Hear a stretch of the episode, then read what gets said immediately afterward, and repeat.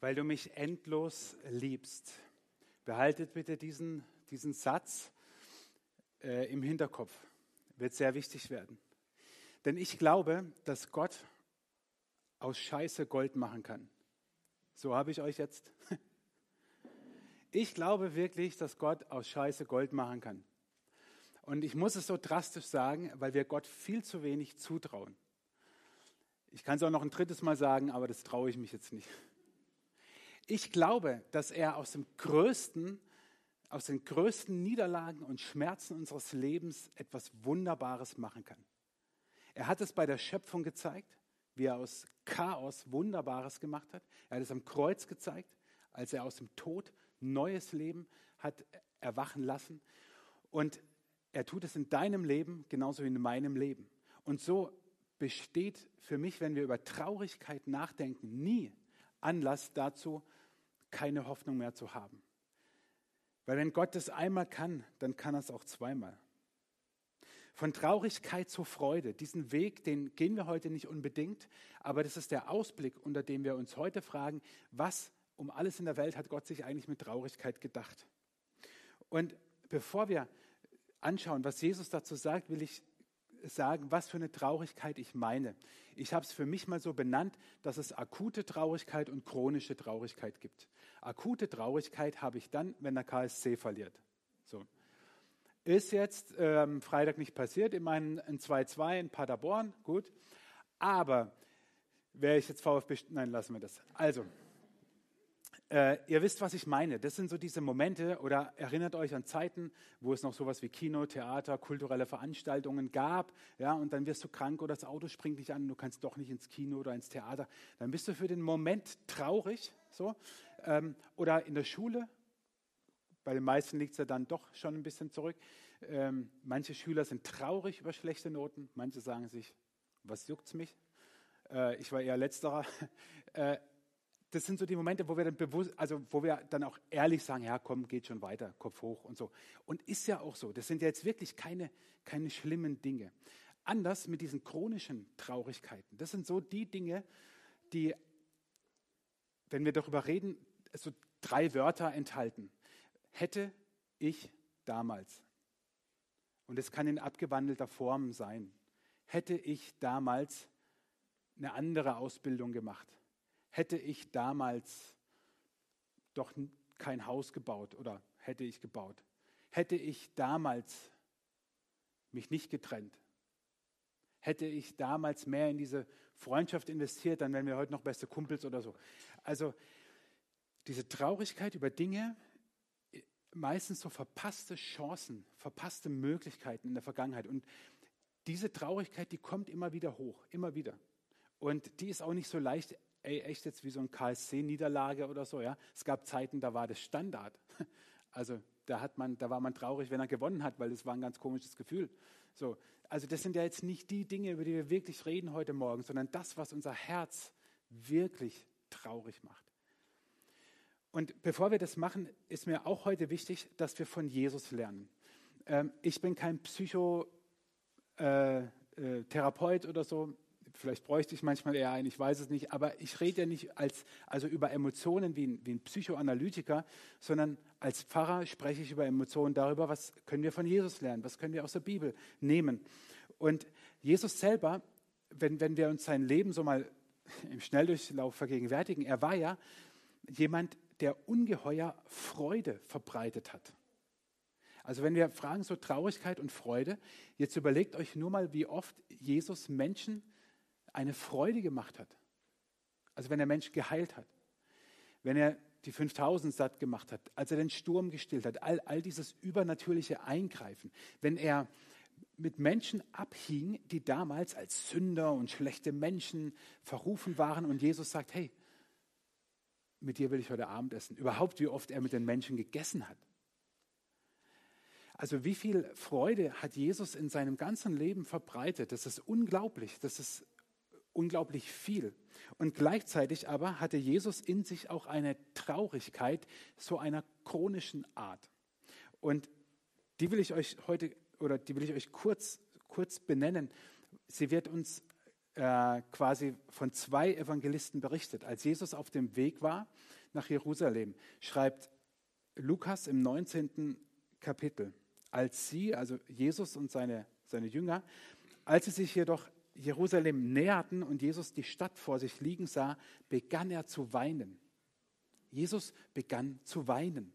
Alleine das ist ja vielleicht auch schon mal was, wo man sagt, oh wow, Männer weinen nicht, was für ein Bullshit-Spruch. Jesus beginnt zu weinen. Aber warum weint Jesus? Warum weint Jesus, als er Jerusalem sieht? Das berichtet uns Matthäus.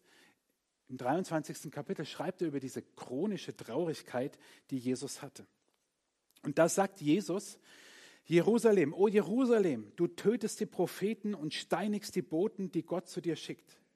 Wie oft schon wollte ich deine Bewohner um mich sammeln, so wie eine Henne ihre Küken unter ihre Flügel nimmt. Aber ihr habt es nicht gewollt. Krasser Satz, oder? Jerusalem, o Jerusalem, du tötest die Propheten und steigst die Boten, die Gott zu dir schickt. Ziemlich heftig. Ist ja in der Vergangenheit auch immer wieder passiert in Jerusalem, dass Gottes Propheten und Boten umgebracht wurden. Wie oft schon wollte ich, Jesus, deine Bewohner um mich sammeln, so wie eine Henne ihre Küken und ihre Flügel nimmt. Aber ihr habt es nicht gewollt.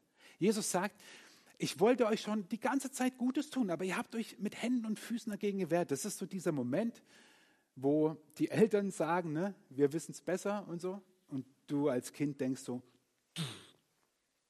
und dich dagegen wehrst und sagst, will ich nichts mit zu tun haben. Und genau so war Jesus. Er sagt, ich wollte euch wie eine Henne. Jesus vergleicht sich mit einer Henne. Also stell dir mal so eine fette Henne vor, auf den, auf den hier äh, Eiern drauf sitzt und Flügel ausbreitet dann kommen die Küken und so. Und es ist ja bald Ostern. Und dann sagt Jesus, hey, so bin ich. So will ich sein für euch. Aber ihr, ihr sagt, nee, will ich nicht. Und alleine, also man könnte über diesen Vers noch viel anderes, will ich aber nicht, aber alleine aus diesem einen Vers merkt man schon, wie Jesus ist. Er zwängt sich nicht auf. Er hätte ja sagen können, okay, ihr wollt nicht, komm, ich lege einen Schalter um und dann glaubt ihr an mich, dann vertraut ihr mir und so. Macht er nicht. Er sagt, ey, wenn ihr nicht wollt, okay. Aber wisst eines, ich bin traurig darüber. Jesus ist traurig, wenn Menschen von ihm entfernt sind. So einfach fasse ich diesen Vers mal zusammen. Und wenn du dich heute Morgen von, von Jesus entfernt fühlst, dann sei dir sicher, das fühlst nicht nur du, sondern Jesus selber ist traurig darüber. Aber er ist nicht traurig und sagt, äh, Hopfen und Malz verloren, sondern nein, Jesus erzählt eine Geschichte an anderer Stelle im Neuen Testament, die uns verdeutlicht, wie wir selber mit Traurigkeit umgehen können. Und sie spiegelt uns wieder, wie Gott in seiner Traurigkeit darüber, dass Menschen von ihm entfernt sind, wie er umgeht.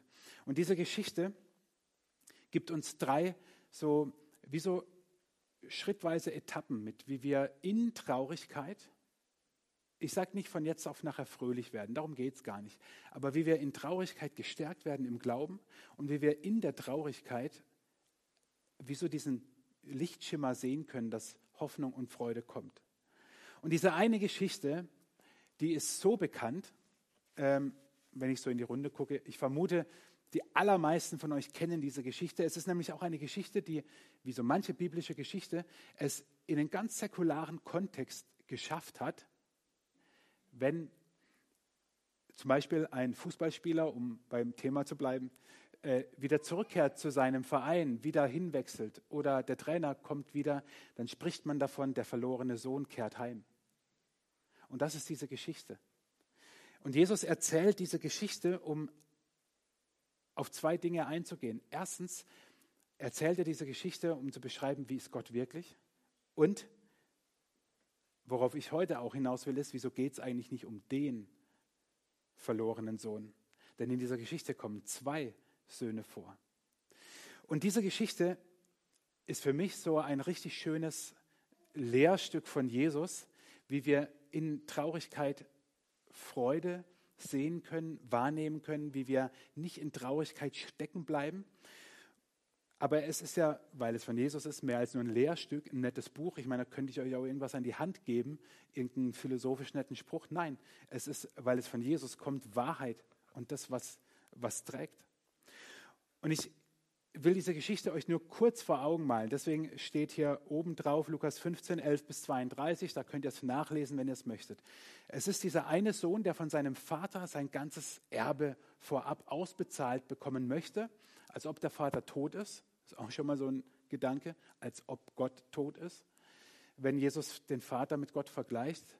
Der Junge nimmt das ganze Geld und zieht von dannen und haut es einfach raus mit allen möglichen Dingen und hat eines Tages kein Geld mehr, kann sich nicht ernähren, es kommt eine Hungersnot über das Land und dem jungen Mann geht es richtig, richtig mies und dreckig. Und das Einzige, was er noch findet an Arbeit, um irgendwie über die Runden zu kommen, ist, dass er die Schweine eines Bauern hütet. Die Schweine wiederum waren aber, wir hören sie nicht mit den Ohren der damaligen Zeit, Schweine waren unreine Tiere und Jesus sagt quasi, weiter weg von deiner eigentlichen Bestimmung, weiter weg von deinem Zuhause, weiter weg von deinem Vater kannst du gar nicht sein wie dieser Kerl inmitten der Schweine, der, so steht es in der Bibel, sogar das Schweinefutter fressen wollte, aber nicht mal das hat er bekommen. Und weil diese Tiere so unrein sind, sagt Jesus damit, der, der war so am Ende, menschlich gesehen, sagt kein Mensch mehr, dass da irgendeine Hoffnung ist. Und mitten in dieser Traurigkeit, die dieser Mann empfindet, kehrt er um, zurück nach Hause und sein Vater rennt ihm entgegen, umarmt ihn und sie feiern ein Fest. Und ich will dir an dieser Geschichte drei Dinge deutlich machen, wie wir in Traurigkeit, um, wie wir mit Traurigkeit umgehen können. Das erste ist, geh einen Schritt auf Gott zu.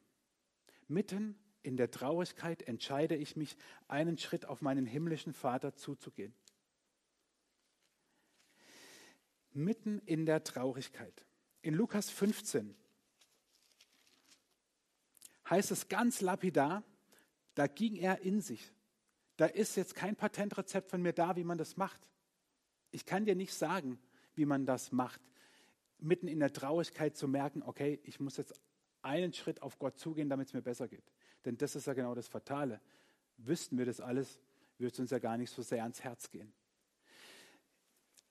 In der Geschichte, die Jesus erzählt, heißt es an dieser Stelle, Lukas 15, Vers 17, einfach nur, da ging er in sich, dieser Kerl, und sagte sich, ich, ich muss umkehren. Ich muss einen Schritt, einen Schritt auf meinen Vater zumachen und wollte Tagelöhner werden, also hier äh, ausgebeutet werden sozusagen und für ihn arbeiten. Das ist dieser Moment, den ich dir nicht erklären kann, wo es kein Patentrezept Rezept gibt. Aber das ist dieser eine Moment, der mich an einen Wahlspruch der Römer immer erinnert, der alten Römer, die gesagt haben, wenn du Frieden willst, bereite dich auf den Krieg vor. Wenn du Frieden willst, bereite dich auf den Krieg vor. Und heute Morgen sitzt du vielleicht hier und denkst, naja, gerade kommt diese Traurigkeit nicht so hoch in mir. Das ist gut, das ist voll in Ordnung. Ich will sie dir nicht einreden, keine Sorge. Lächelt bitte weiter. Doch in dem Moment, wenn sie dann kommt, dann haltet dir vor Augen, einen Schritt auf Gott zuzugehen, weil dann brauchst du es. Wenn du es jetzt nicht brauchst, dann brauchst du es. Und genau das hat der Sohn gemacht. Er hat einen Schritt auf, auf, auf seinen Vater zugemacht. Und was ist dann passiert in der Geschichte? Läuft ihm der Vater entgegen, er, ich darf jetzt niemanden, seid froh, umarmt ihn und knutscht ihn ab. Doch eine Person, nein, lass mir das.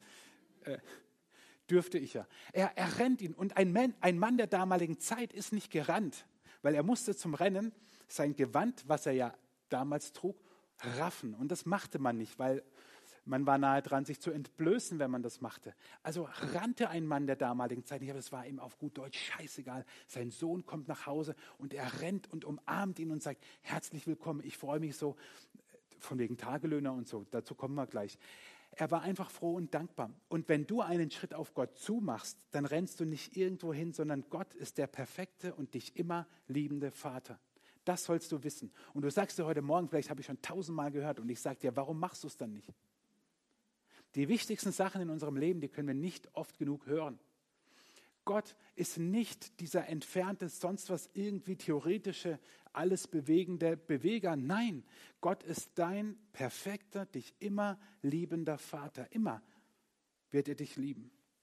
Ich habe mich vor zwei, zwei, drei Jahren fing es so an, dass ich mich immer mehr damit beschäftigt habe, wer, was ist eigentlich Gottes Wesen in sich? Also Was ist er und was leitet sich davon ab? In der Bibel finden wir viele Bilder von Gott, aber was ist er wirklich?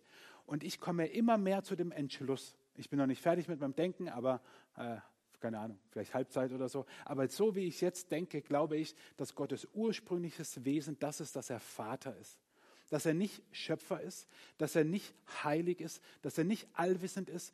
Das ist er alles. Aber sein wesentliches Wesen, sein ursprüngliches Wesen ist, dass er dein Vater sein will. Ein Vers, der darauf hindeutet, auch wenn man es gar nicht ihm anmerkt, ist 1. Mose 1, Vers 2. Der zweite Vers in der Bibel. Der erste ist noch unscheinbarer, da heißt es, am Anfang schuf Gott Himmel und Erde. So, zack. Und dann kommt dieser Vers. Also wir sind ganz am Anfang der Bibel. Noch war die Erde leer und ungestaltet, von tiefen Fluten bedeckt. Finsternis herrschte aber über dem Wasser, schwebte der Geist Gottes. Und jetzt habe ich euch dieses Schweben deswegen markiert, weil es in der Bibel äh, so gut wie gar nicht vorkommt, dieses Wort im Hebräischen. Es kommt aber an einer anderen Stelle noch einmal vor. Im fünften Buch Mose, wo Gott vergleicht, wie er, wie er ist im Blick auf sein Volk, Israel damals, aber wie er im Blick auf die ist, die er liebt. Und dann sagt er, ein Adler scheucht die Jungen aus dem Nest, damit sie selber fliegen lernen. Doch wachsam schwebt er über ihnen. Und wenn eins müde wird und fällt, dann breitet er die Flügel unter ihm und fängt es auf und trägt es fort. Erinnert ihr euch an die Hände? Und erinnert ihr euch an den Adler? Gott schwebt über dem Wasser, sein Geist schwebt über dem Wasser wie dieser Adler, der den Menschen auffängt und trägt, wenn er fällt. Warum? Weil er ihn liebt. Und so ist Gott. Und der Geist Gottes, Römerbrief für die Bibelexperten unter uns, Römerbrief, Kapitel 8, der Geist Gottes gibt unserem Geist Zeugnis darüber, dass wir Kinder Gottes sind. Das ist jetzt ein bisschen Bibel-Kung-Fu am frühen Morgen, ich verstehe schon. Aber ich wollte euch nur mal so kurz mal mit reinnehmen, wie, wie krass zusammenhängend die Bibel davon erzählt, dass Gott Vater ist. Im Glaubensbekenntnis, das ungefähr 1600 Jahre alt ist, bekennen wir, mit allen Christen auf der ganzen Welt, mit Milliarden von Christen sozusagen über die Zeiten hinweg, ich glaube an Gott, den Vater, den Allmächtigen, den Schöpfer des Himmels und der Erde und an Jesus Christus und so weiter. Ich glaube an Gott, den Vater, den Allmächtigen, den Schöpfer des Himmels und der Erde. Auch hier ist Gott als Vater sein eigentliches Wesen. Und wenn du in deiner Traurigkeit einen Schritt auf Gott zugehst, also wenn du sagst, ich, ich, ich suche ihn, ich, ich bete, ich, ich sage, Gott, wo bist du? Ich höre mir vielleicht Lobpreismusik an oder ich schlag mal die Bibel auf oder keine Ahnung, google mal, wo ist Gott? Wenn du auch nur einen Schritt zugehst, dann gehst du ihn auf diesen liebenden Vater zu. Das ist doch, wow, besser geht's nicht. Gott liebt dich so sehr, dass ihm wichtig ist, was dir wichtig ist, dass er traurig ist, wenn du traurig bist. Das, was dich umtreibt, treibt ihn um. Das, was dir Freude macht, macht ihm Freude. Du bist ihm so wichtig, dass er sagt, mach einen Schritt auf mich zu. Denn in der Traurigkeit ist die große Gefahr, dass wir uns isolieren. Und ich bitte dich heute Morgen, lass das nicht zu, dass wenn du traurig bist, dich, dich isolierst. Und du musst nicht erst eine Memme sein die die ganze Zeit keiner mag mich. Das muss so schlimm gar nicht sein. In der Traurigkeit verlieren wir nämlich den Blick für die Dinge um uns herum und schauen nur auf uns. Deswegen sind wir ja so traurig. Und das ist ja auch erstmal nicht schlimm, das ist halt so. Aber lass nicht zu, dass Traurigkeit dich isoliert von anderen.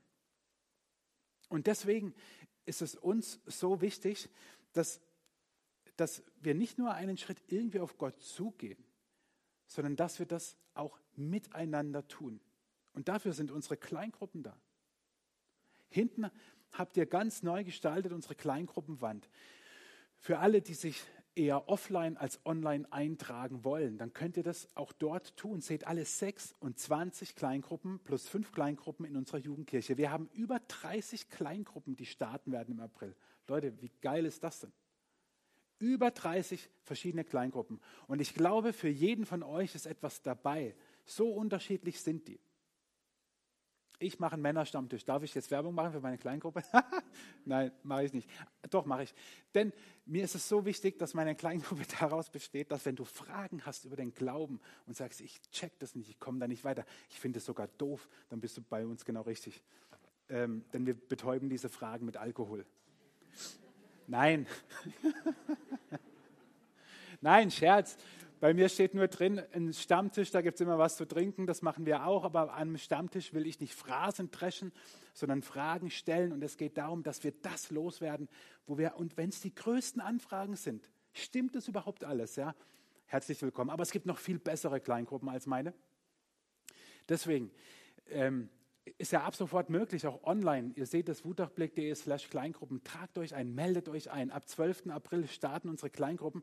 Ich glaube, es ist ein ganz, ganz, ganz wichtiger Schritt, um in Traurigkeit sich nicht um sich selber zu drehen. Nicht, Achtung, nicht, weil ihr denkt, ihr müsst dann Seelenstriptease machen, überhaupt nicht. Aber wisst ihr, was mir manchmal gut tut, wenn ich anfange, mich um mich selbst zu drehen? Ich gucke mir andere an und denke mir, oh, zum Glück geht es mir nicht so wie dem. Versteht ihr? Das ist so ganz einfach. Und manchmal mache ich das sogar richtig bewusst, wenn, wenn ich wieder mal so in diesen Modus komme, dass ich über den Gesamtzustand unserer Welt jammer oder keine Ahnung was. Hey, dann halte ich mir einfach vor Augen, dass ich, ich weiß gar nicht, zu den obersten 5%, 3% der Welt gehöre, keine Ahnung. Guck, guck in die Welt, wie viel, wie viel Leid. Ich muss ja nur Facebook öffnen, na, dann sehe ich schon die ganzen Meldungen über all das Schlechte in dieser Welt und denke mir, okay, was war jetzt nochmal dein Problem? So. Und deswegen ist es gut, ähm, mit anderen unterwegs zu sein, um sich nicht um sich selbst zu drehen. Deswegen geh einen Schritt auf Gott zu. Denn niemand entfernt sich so bewusst und sagt, jetzt habe ich keinen Bock mehr auf Gott. Gibt es auch, aber im Normalfall ist es schleichend. Deswegen geh einen Schritt auf ihn zu. Der zweite Gedanke ist, der wird jetzt für manche echt herausfordernd und ich bemühe mich wirklich, nicht politisch korrekt zu reden. Beziehung statt Regeln. Denn es gibt in dieser Geschichte zwei verlorene Söhne. Was meine ich mit Beziehung statt Regeln? Dieser Sohn kommt heim und der Vater sagt, mega, komm, wir machen ein Fest. Und dann gibt es einen älteren Bruder. Und der ältere Bruder, der sagt dann zu ihrem Vater, so viele Jahre, also wir müssen es so richtig so mit, so, so liest er das, ja. So viele Jahre diene ich dir jetzt schon und habe mich nie deinen Anordnungen widersetzt. Nie. Und doch hast du mir nie auch nur einen Ziegenbock gegeben. Was will er mit dem Ziegenbock? Sodass ich mit meinen Freunden hätte feiern können. Du ersetzt, ergänzt. Ja? Also so reagiert er so richtig. Im Vers davor steht es auch. Der ältere Sohn wurde zornig. Er wurde zornig und wollte nicht ins Haus gehen. Da kam der Vater heraus und redete ihm gut zu. Wisst ihr, warum er zornig wurde? Er sagt es selber, der Vollpfosten. So viele Jahre diene ich dir jetzt schon und habe mich nie deinen Anordnungen widersetzt. So viele Jahre gehe ich jetzt schon hier in den Gottesdienst. So viele Jahre arbeite ich schon in der Gemeinde mit. So viele Jahre lese ich schon in der Bibel. So viele Jahre bete ich schon. So viele Jahre lese ich schon christliche Bücher. So viele Jahre höre ich christliche Podcasts. Kommen dir diese Gedanken zumindest so ein bisschen bekannt vor? Das ist genau das, was der Sohn macht. Wenn Jesus den Vater mit Gott vergleicht, ist es genau das, was dieser ältere Sohn macht. Und er sagt im Prinzip Gott, die ganzen letzten Jahre, äh, die ganzen letzten Jahre, ich habe immer alle deine Regeln gehalten. Ich habe versucht, echt alle, alle der zehn Gebote zu halten und bin nur an zehn gescheitert. Aber ich habe es versucht. Und er sagt genau dasselbe. Er sagt, ich habe Regeln gehalten. Und weißt du was? Das kann jetzt für dich sehr hart sein oder sehr befreiend. befreiend. Stures und gesetzliches Befolgen von Regeln macht hässlich. Stures und gesetzliches Befolgen von Regeln macht hässlich. Und damit meine ich ein inneres hässlich sein, kein äußeres. Schönheit liegt immer im Auge des Betrachters. Menschen, die mich ermutigen, die mich inspirieren, die, die, mich, äh, die mich trösten, die, die mich stärken, das sind nicht die Menschen, die mir sagen, also jetzt musst du das machen, dann musst du noch das machen, dann musst du das machen. Sondern das sind die Menschen, aus denen einfach Liebe sprudelt und Aufmunterung und nicht die, die mir auch noch Regeln auferlegen. Und wie oft denken wir, im Glauben geht es darum, dass ich das tue und dass ich das tue und dass ich das tue. Und ihr Lieben, darum geht es nicht. Darum geht es einfach nicht. Und dieser ältere Sohn ist der beste Beweis dafür. Er hat im Prinzip zu seinem Vater gesagt, hey, ich habe doch alle Regeln die letzten Jahre gehalten und warum hast du mir nie irgendwie einen Ziegenbock gegeben, damit ich mal ein Fest machen kann? Lebe die Beziehung. Wir haben es verlernt, einfach zu sein vor Gott, das einfach so hinzunehmen und anzunehmen und zu sagen, da gibt es einen Gott, der liebt mich. Wow, ihr kommt jetzt, ich schließe mich damit ein, ja, ich bin das ja auch noch von Beruf, aber ihr kommt jetzt so lange schon in den Gottesdienst, dass wir das wahrscheinlich vergessen haben, dass es einen Gott gibt, der mich liebt und dass er es liebt, wenn ich einfach die Beziehung zu ihm lebe. Und wenn ich sage, okay Gott, guten Morgen, schön, dass du da bist, schön, dass ich da bin. Und was steht jetzt an? Und nicht, was muss ich jetzt heute machen, damit ich guter Christ bin? Im Alten Testament gibt es einen Vers, der war vor ein paar Jahren mal die Jahreslosung. Ich aber setze mein Vertrauen auf dich, meinen Herrn. Dir nahe zu sein, ist mein ganzes Glück. Ich will weiter sagen, was du getan hast. Dir nahe zu sein, ist mein ganzes Glück.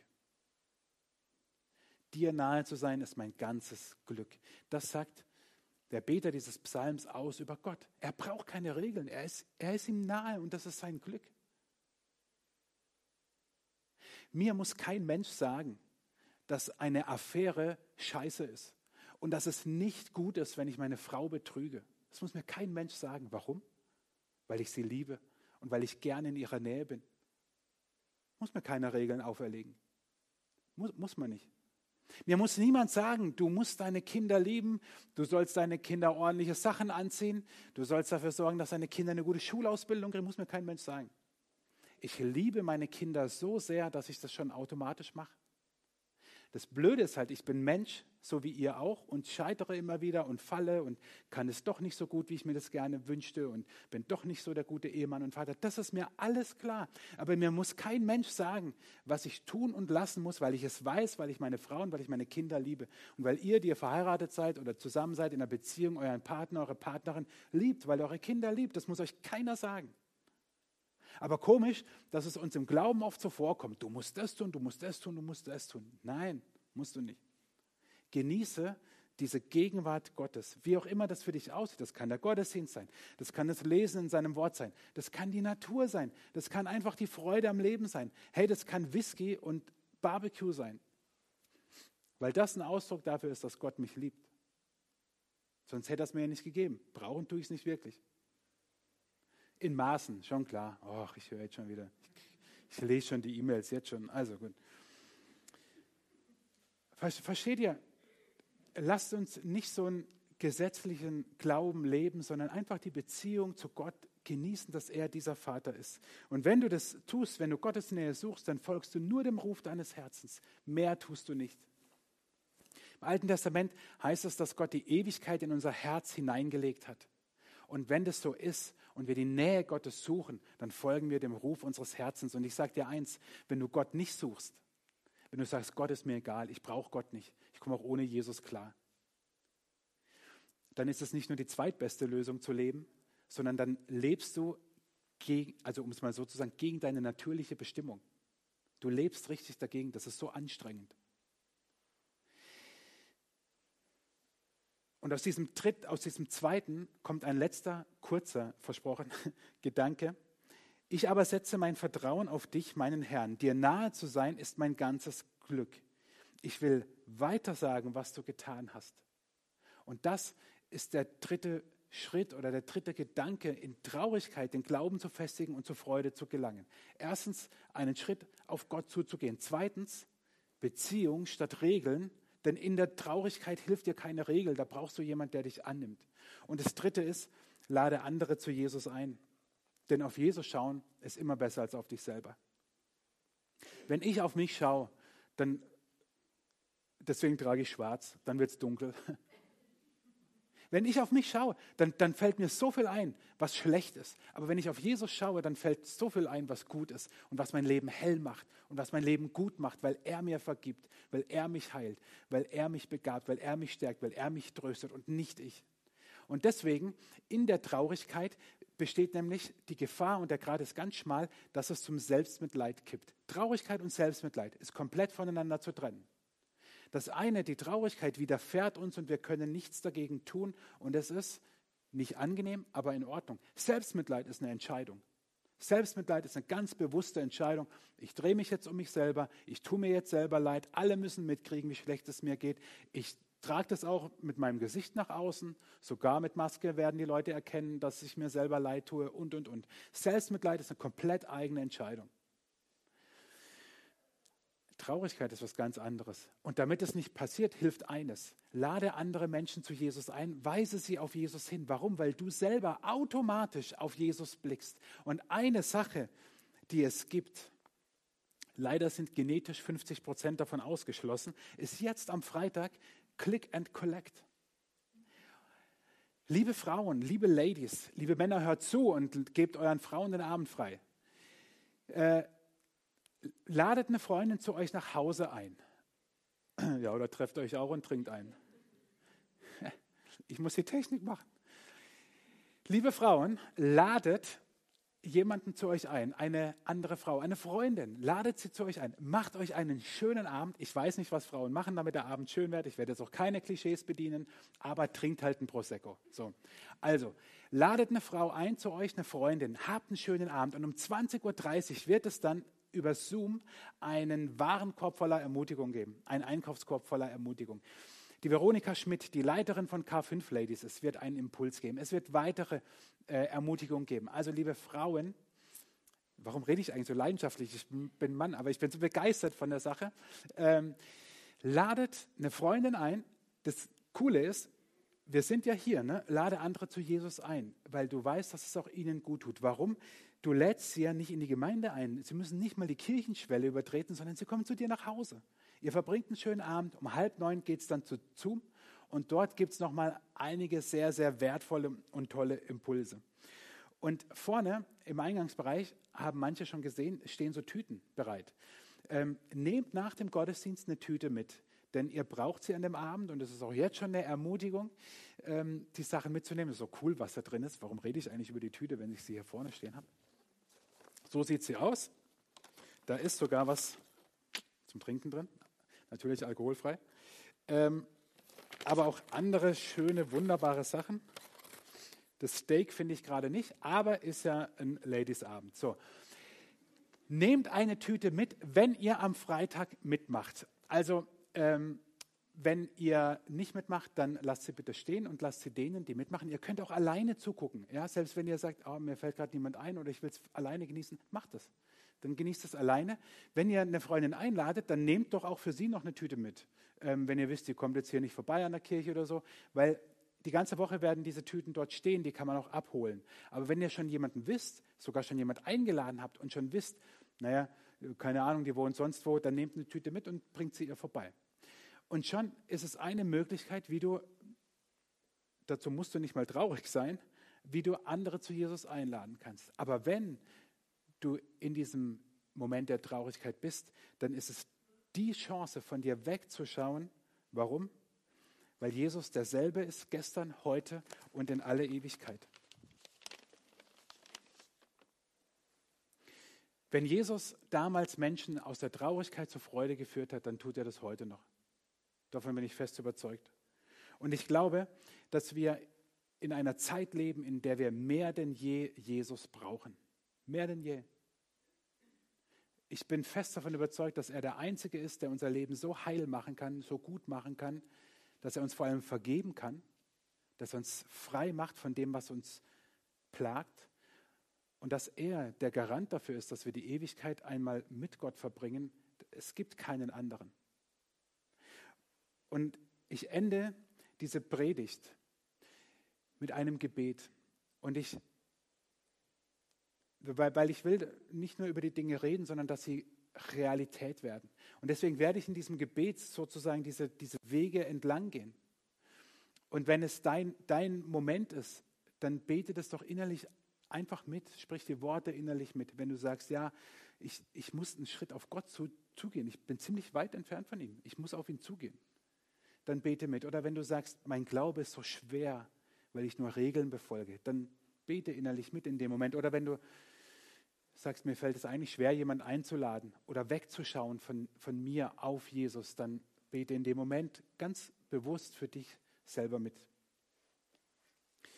Jesus, wir danken dir, dass du mit diesen Geschichten, die du erzählt hast, nicht einfach nur Geschichten erzählt hast, sondern Wahrheit, die bis in alle Ewigkeit Bestand hat, verkündigt hast.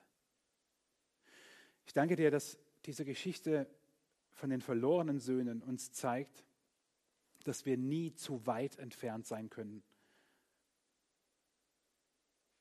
Und Vater, ich bitte für jeden, der sich von dir entfernt hat, oder entfernt von dir ist und sagt, eigentlich wünschte ich mir, wenn ich tief in mein Herz reinhöre, einen Schritt zuzugehen.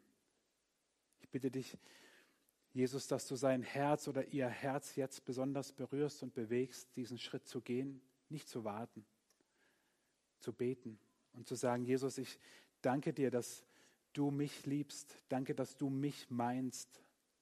Danke, dass du in meiner Traurigkeit da bist und dass du so groß bist, dass du mein ganzes Leben in deinen Händen hältst. Ich vertraue es dir an und ich gehe diesen Schritt zurück zu dir, zu meiner eigentlichen Bestimmung.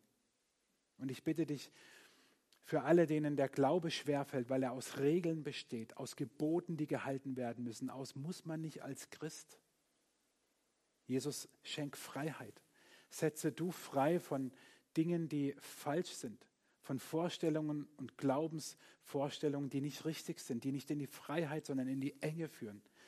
Jesus, bitte lass uns die Beziehung zu dir leben. Lass uns glücklich sein, einfach in deiner Nähe zu sein, zu leben.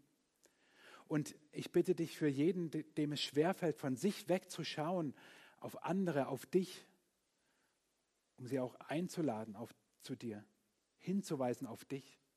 Jesus, du bist derselbe gestern, heute und in alle Ewigkeit. Das glauben wir, darauf vertrauen wir. Das ist unser Fundament. Und ich bitte dich, dass das, was du damals getan hast, was du Menschen Gutes getan hast, dass wir das heute auch erleben. Und ich danke dir, dass wir in der Traurigkeit nie alleine sind. Und lass es uns jetzt merken, um in dem Moment, wo Traurigkeit in uns hochkommt, sicher zu sein, dass du da bist. Amen.